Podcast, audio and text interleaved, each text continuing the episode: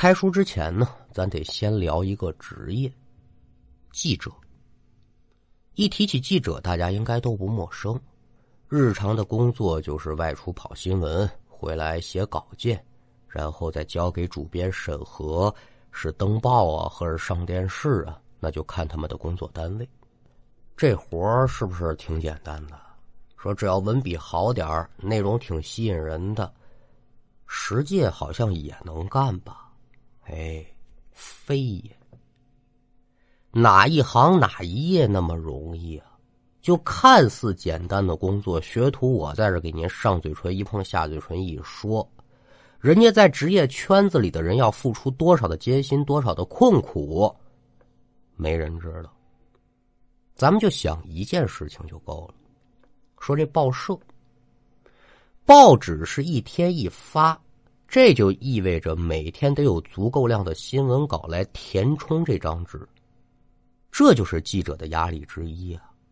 稿子打哪儿来呀？说你外出跑新闻，你写呀？这话倒是不错。可是啥叫新闻呢？狗咬人不叫新闻，人咬狗那才是新闻呢。话再说回来，每天哪有那么多奇奇怪怪的事情啊？为了完成工作任务，尽管说每天是吃不下饭、睡不着觉，想方设法的寻求优质的新闻素材，但是，有的时候却也不尽如人意。这不，最近阿林就因为拿不出好的稿件，可就准备从城市下到地方寻找新闻素材了。阿林是西北地区一家报社的记者。头天晚上呢，阿林就听朋友说，说在自己本市下辖有这么一个镇子叫大寨。头两年呢，镇子里发掘出一个墓葬群，听说在发掘的过程当中啊，闹了不少的邪乎事阿林一听这话，立刻眼睛放光，可就来了兴致了。别管发生的是啥，我先过去打听打听吧。这不，第二天中午和主编打了一声招呼，阿林坐上客车就去到大寨了。这两个地方隔得不远，坐客车的话一个多小时。那按现在钟点来说的话，大约是一点多钟，阿林就下车了，简单吃了点东西，就开始在本地打听这事儿。具体说这墓葬群是咋回事呢？跟咱这书也没关系，不多提。就单说阿林把所有的工作都做好，准备往回走的时候啊，坏了！一看表，晚上八点多钟了。哎呦，这怎么回去？说有心住一宿，但明天中午就得交稿。咱这故事发生在小二十年前，那个时候可不像现在有那打车软件啊。您在上面一摁，不大一会儿那车就来了。现在想走就只能坐客车，要不然就自驾。可是说现在这点儿没有车，怎么办？思来想去，得了吧，我就只能碰碰运气了。先开着十一路慢慢往回走，路上指不定我就能碰上个顺风车，问我要钱也不要紧，只要能把我送回家就行。心里如是想着，阿林就没有多做停留，沿着来时路就往回走。那就得说这阿林的运气不错。约么走了二十多分钟，刚过了一个弯儿，阿林乐坏了，怎么回事呢？眼见得前方不远处啊，停着这么一辆车，而且车里面还亮着灯。哎，亮灯，它可就代表这车里有人呢。到了这会儿，阿林算是看见希望了，顾不上渴，顾不上累了，撒开鸭子可就往这车的位置跑。来到驾驶室的窗边，发现呢，虽然是大夏天的，但是这车子的窗户是关着的。打眼往里一瞧呢，驾驶位上坐着一个男的，具体长啥样看不见，正抱着一饭盒呀，跟那闷头吃饭呢。阿林非常的有礼貌。梆梆梆，扣打车窗。司机师傅呢，把这车窗摇下来，非常的和蔼，就说：“这兄弟啊，有事儿吗？”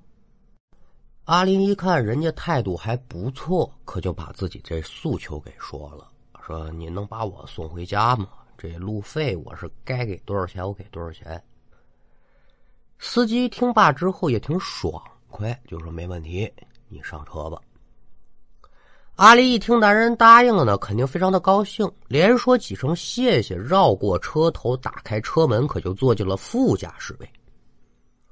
上车之后，简单打量一下车况，一辆挺破旧的面包车，怎么跟您形容呢？就是和报废车没什么两样了吧？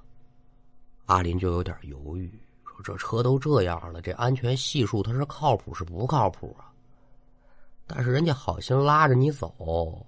也不好意思再说别的了，反正距离家里也不远。上车之后，男人可没急着发动车子，还跟那儿低头吃饭。阿林朝这饭盒里一瞧呢，有两个菜：西红柿炒鸡蛋，还有一个羊肉糊茄儿，下面铺着米饭。同志们，西红柿炒鸡蛋和羊肉糊茄这两道菜，您可得记住了，咱下文书有大用。阿林是干嘛的呀？记者，沟通交流是他拿手的。人家帮自己这么大的忙，肯定得说两句好听的呀。就说：“嘿，您看嫂子这手艺可真不错，都不用尝，光闻闻这菜味就知道好吃。”这男人呢挺腼腆，哎，这我们家那口子呢知道我就好吃这个，每天出车之前准给我备上。哎，大哥您可真幸福，嫂子对您真好。那叔不要麻烦，男人很快把饭吃完，发动车子，带着阿林呢，可就往家里的方向走。路上，阿林把自己家的住址说给了男人，两个人就有一句没一句的这个闲聊呗。这一聊才知道，男的平时以拉货载客为主，今天在路边停车呢，纯属是饿了，想吃口东西，在这碰上呢，也算是小哥俩的缘分。别看这车子挺破旧的，但是男人开的非常的快，而且非常的稳。阿林就连声称赞这大哥车技真不错。兜兜转转过了几个弯，这男人逐渐就把这车速给放慢了。还没等阿林开口问，男人就说了：“那个兄弟啊，你平时开车吗？”这是一个挺正常的问题，所以阿林也没多想。就说 我自己可没有车，但是我们单位有。平时呢，我也不怎么开。哦，这么回事哈。你看，这开车的时候呢，可得注意安全，尤其是在晚上。前面路边那辆车呢，就是因为开车不小心，和一辆货车撞一块儿了，发生车祸了。哎呦喂，整个车子都烧着了，那司机直接烧死在里面了，太惨了。说着话，这司机大哥就把车子停下来，伸手就指给阿林看。阿林顺着男人手指方向一看，在月光的照射之下，果然在路边的荒地上啊，有这么一个剩下空壳的面包车。看这车体损坏程度，就知道这场车祸小不了。这面包车太惨了，哎，这车撞成这样，这家里人也不知道难受成什么样了。谁说不是？这人我认得，家里上有老下有小，全靠他一个人挣钱养活。这下子人没了，一家老小这日子怎么过呀？说着话，阿林就看到男人这眼圈开始泛红，眼泪可就在眼圈里横着了。阿林一看这男人这样，就知道这大哥是个性情中人，就安慰呗：“大哥，这人死不能复生。”节哀顺变吧，这就下意识的拍了拍这男人的手，刚拍一下，阿林可就飞快的把手收回来了。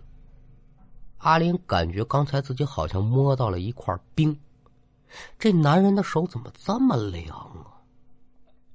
男人也看到了阿林的反应，就解释说：“我这个人体寒，手呢比一般人凉的多，这一停又耽误了你不少时间。走走走，我赶紧送你回家。”那体寒的症状，阿林是知道的，所以呢也没当回事儿，就是没有想到说会凉到这个程度啊。咱就简短说吧，一晃这司机大哥可就把阿林拉到了目的地了。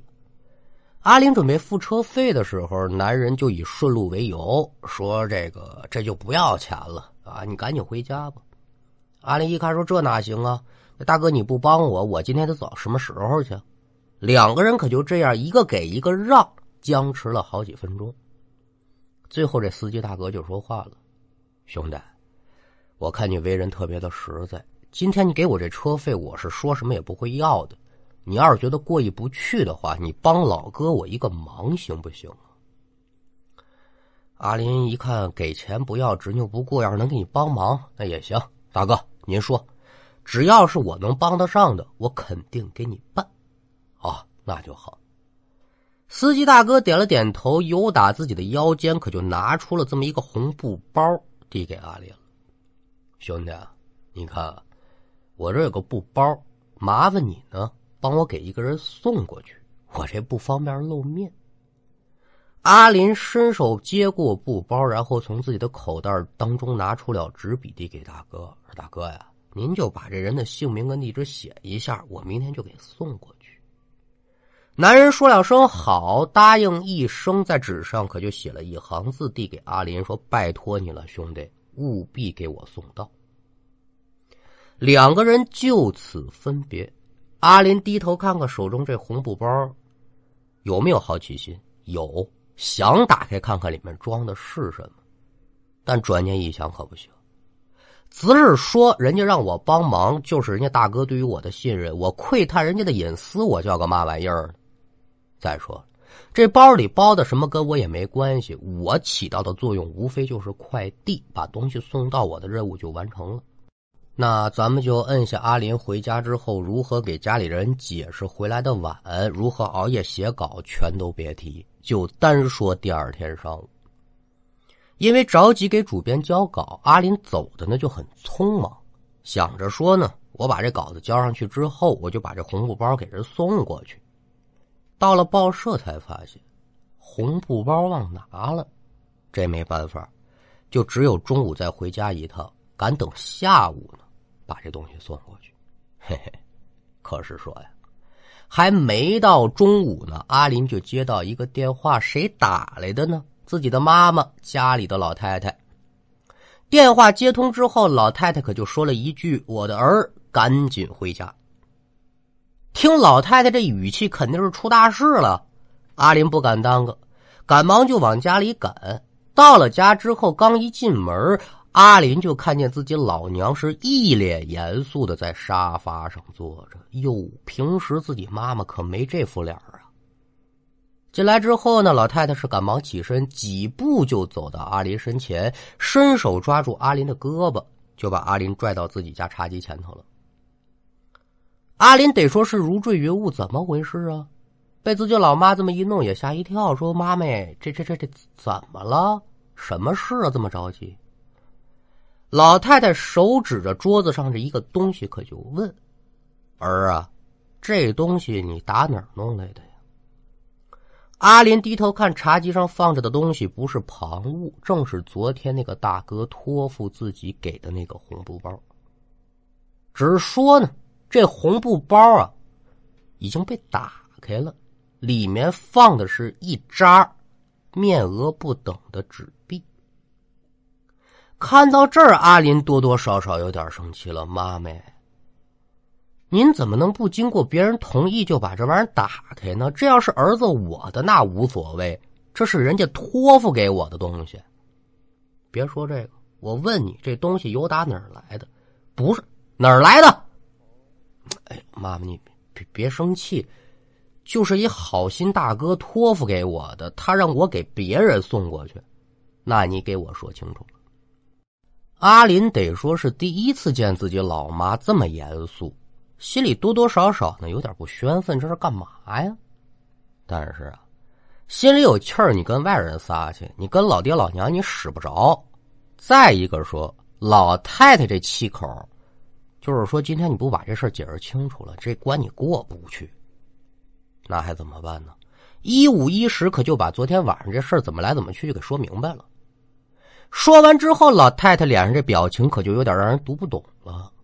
我的儿啊，既然说你答应了人家，你为什么不说到做到呢？你赶紧把人这东西给送过去啊！不守信用，不守诺言可不行。一看老太太生气，阿林就解释说：“妈，您别生气。我本来是打算上午忙完就送过去，我早晨走得急，给忘下了。我这不中午也想着再回来把东西拿着，下午就送吗？”得了吧，别废话了，反正现在你也回来了，什么事儿也别干了，把这东西给人送过去。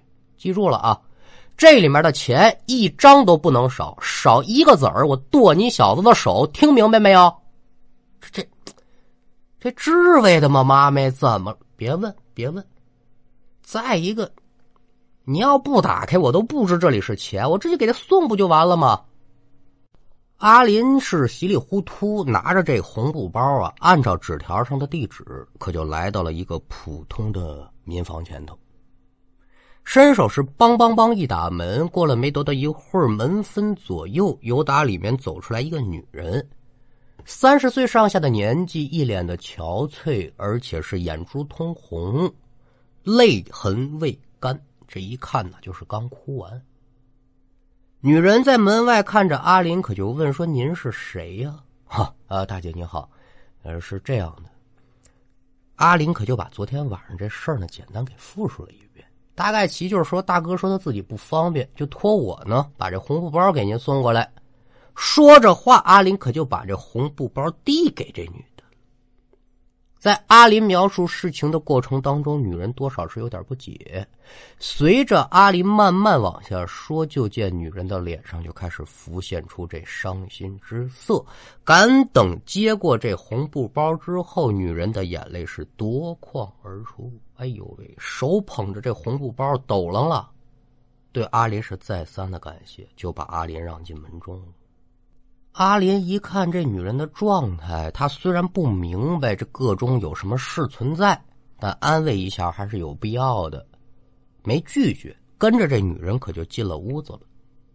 进门之后，提鼻子一闻，嗯，这空气当中可就弥漫着一股焚香和烧纸的味儿。敢等跟女人走进屋中，阿林就看到正堂屋竟然摆着一个中年男人的黑白遗照，遗照前摆着香烛和一应的贡品。不用想，这家中是有人刚刚驾鹤西游。到了这会儿，阿林明白了，哦，莫非这遗像上就是昨天大哥所说出车祸死去那司机？面前这女人就是死者的妻子，大哥呢？当朋友非常的仗义，又不愿意亲自来讨扰这个未亡人，就托付自己来办这事儿。啊，来都来了，什么也不干，不像话。阿林就对还在痛苦当中的女人说：“说嫂子，这人死不能复生，节哀顺变，我给大哥上炷香。”女人是搂着红布包呢，就在这哭，也没说同意，也没说不同意。阿林就自行走到供桌前，抽出三根香。哎，就在点这个香的功夫啊，这供桌上摆着的一样贡品引起了阿林的注意。这是一个铝制的饭盒。仔细观瞧，敢等看清里面装的东西的时候，阿林可愣了：西红柿炒鸡蛋、羊肉糊茄嗯，这不是昨天晚上那大哥吃的菜吗？怎么这儿摆着两道一模一样的呀？难道说……阿林可有点不敢相信了，但还是慢慢的抬起了头，朝这遗像上一看，只这一下之下的阿林差点跌坐在地。遗像当中的人可不是别人，正是昨天晚上把自己送回家的司机大哥。这这这这，怎么就一夜没见？这人怎么就……这嫂嫂子？他昨天晚上，他语无伦次。正在哭泣的女人一看阿林是如此表现，连忙过来把阿林扶起来，说：“谢谢你了，大兄弟，帮你大哥完成了最后的一个心愿。”啥呀？迷迷糊糊的阿林努力的让自己恢复平静，这一切来的太突然了，谁也接受不了。缓了好的一会儿，这女人才说出各种缘由。四天前的一个晚上，这司机大哥呢外出去结一笔货款，回来的时候，因为这车开的太快，就发生车祸了，车子当场就起了火，这司机大哥是活活被烧死在里头了。赶等着把火也扑灭了，人都烧没了。昨天呢，这司机大哥刚下葬。这几天晚上呢，这司机大哥就天天托梦，说呀，那天那收回来的货款他还存着呢，赶等什么时候我给你送回去。本来以为是个梦啊，没想到啊，这钱还真就让小林给送回来了。哎呦喂，女人是越说越难受，到最后直接是泣不成声。阿林得说是捏呆呆、愣磕磕，住在了原地，看着遗像上面带笑容的男人，这眼眶也湿了。阿林知道自己昨天晚上遇见什么了。男人在这四天的时间当中，吃着自己妻子给自己做的饭，可能也是遇到和阿林一样的搭车客，给他们说了。和阿林一样的话，一样的叮嘱，看了一样烧毁的面包车，给了一样的红布包，说了一样的嘱咐，但是就没有一个人按照这个地址找上门。男人只能每天做着同样的事直到遇到阿林司机大哥的心愿，才得以了结。阿林看着男人的遗照，慢慢的弯下了腰。轻声的说了声感谢，又给男人上了三炷香。在女人百般阻拦之下呀，阿林把自己身上所有的现金都留给了这个不幸的女人。从男人家离开之后，阿林回到了家中，再次见到了自己的妈妈。老太太呢，也给阿林解释清楚了为什么看到这个红布包之后会如此的反应激烈。